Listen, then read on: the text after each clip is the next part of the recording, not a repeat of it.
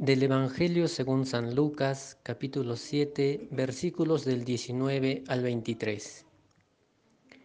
Los envió a decir al Señor, ¿eres tú el que ha de venir o debemos esperar a otro?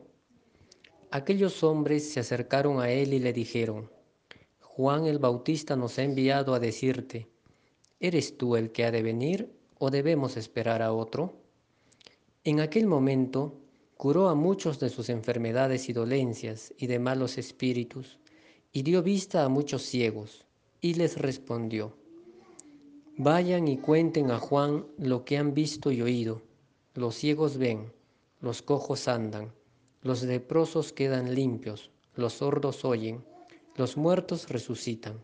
Se anuncia a los pobres la buena nueva, y dichoso aquel que no halle escándalo en mí.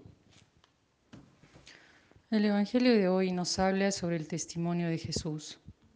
Imagino a Juan que tiene tanto deseo de saber si es Jesús el que ha estado esperando y anunciando su llegada, que no envía a uno sino a dos de sus discípulos para que le pregunten a Jesús si Él es o no el que ha de venir, y que no haya duda de la respuesta que traigan.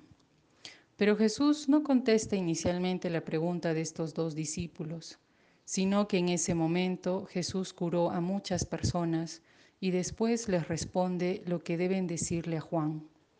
Digan lo que han visto y oído.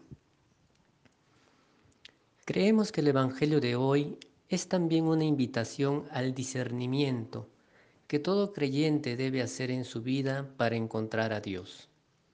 Jesús no contesta directamente si Él es el Mesías o si deben esperar a otro Jesús más bien nos invita a ver los hechos o signos que están aconteciendo a nuestro alrededor para reconocer en estos su presencia. Estemos pues atentos de encontrarlo en nuestro día a día y en nuestros quehaceres cotidianos. Y veremos también que en especial está presente cuando se anuncia a los pobres la buena nueva y la justicia. Muchas veces las personas solemos decir, yo hago esto, yo hago aquello, pero las palabras no definen lo que somos, sino lo que hacemos en los demás y por los demás. Hoy más que nunca se nos exige dar testimonio de vida que sea coherente con lo que creemos, ser luces que iluminen en medio de tanta oscuridad y de exclusión. Hoy sigue habiendo una búsqueda de Jesús, aunque no se diga como tal, y solo nuestro testimonio dirá que sí existe no las palabras ni los cumplimientos. En la parte final del Evangelio, Jesús va a decir, Dichoso aquel que no hay escándalo en mí. Jesús se pasó la vida haciendo el bien, aún en contra de la ley, y haciendo lo contrario a lo que muchos creían y hacían.